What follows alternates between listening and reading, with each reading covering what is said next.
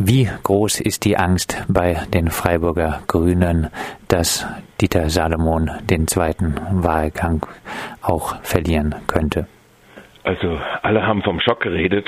Äh, es wurde jetzt so inszeniert, dass gestern äh, erstmal der Amtsinhaber fünf Minuten zu spät kam, sodass das Publikum sich dann ihn klatschend begrüßen konnte und äh, dann nach einer Rede, teils vage selbstkritischen Rede von Maria Fieten, er selbst äh, den, äh, das Wort ergreifen konnte, um dann zu sagen, weshalb er nach seiner Ansicht der persönlich beste Kandidat ist und weshalb man ihn wählen sollte.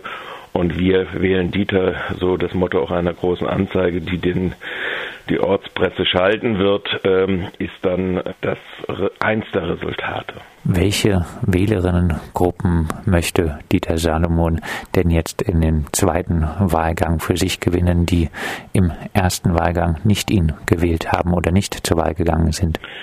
Dieter Salomon ist da relativ klar. Er weist darauf hin, dass er ja sechs Prozent mehr als die Grünen bei den letzten Kommunalwahlen haben und dass sein Potenzial zweifelsfrei in den schwachen, abgestimmt habenden äh, Stadtrandbezirken Opfingen, Tingen, äh, Munzingen, Waltershofen etc. liegt.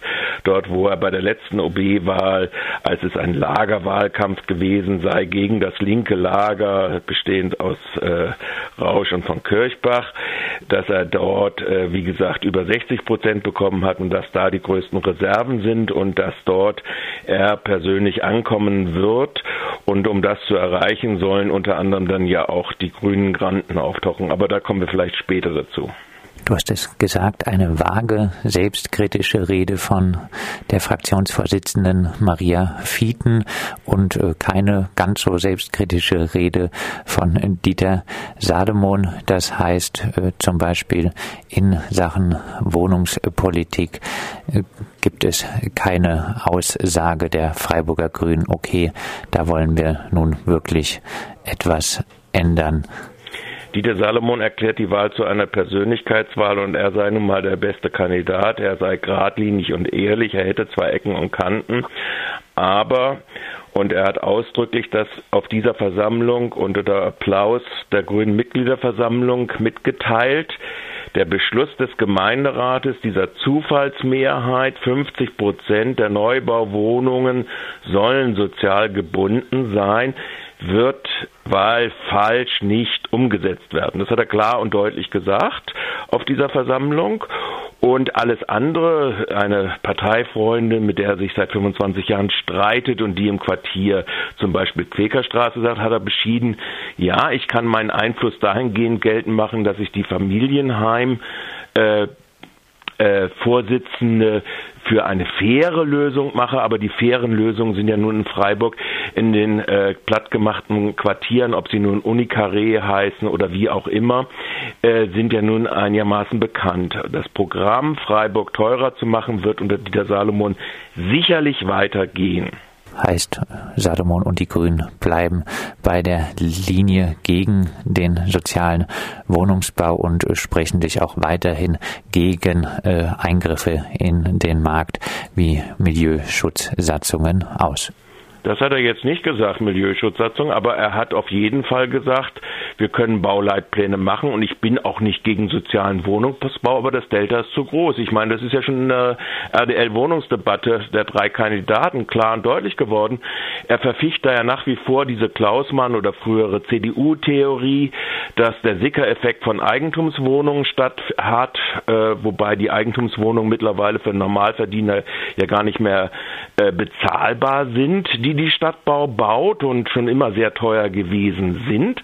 Und er redet von den Subventionseffekten, die angeblich durch den über 50-prozentigen Eigentumswohnungsbau der Freiburger Stadtbau äh, statt hat. Und genau das Gleiche ist ja, dass Klaus Mann diese Allianz auch mit den Genossenschaften, mit den drei Genossenschaften Freiburgs, Heimbau, Familienheim und Bauverein geschmiedet hat, die alte Stadtquartiere in Freiburg, die noch das preisgünstige Segment darstellen, dass dieses äh, Segment zerschlagen wird und die auslaufenden sozialen Bindungen nicht erneuert werden und stattdessen entweder im Fall der Stadtbau, siehe den Fall Weingarten, Binzengrün 34, äh, in Eigentumswohnungen umgewandelt werden im Zuge der Modernisierung, Sanierung und ähm, das sind äh, dieses Programm wird nicht gestoppt werden. Damit kann man also bei Dieter Salomon äh, sicher von ausgehen. Ja, kommen wir dann äh, noch zu der jetzt anstehenden Woche, Wahlkampfwoche vor der zweiten Runde der OB-Wahl. Was äh, planen die Grünen hier? Sie wollen äh, allerlei äh, Prominenz ankarren. Kann das ja. was bringen? Weiß ich nicht. Sie versprechen sich offensichtlich aus diesem Schlachtplan etwas. Der Schlachtplan besteht wohl aus drei Säulen. Erstens, das Plakat wird geändert. Ab morgen werden andere Plakate hängen.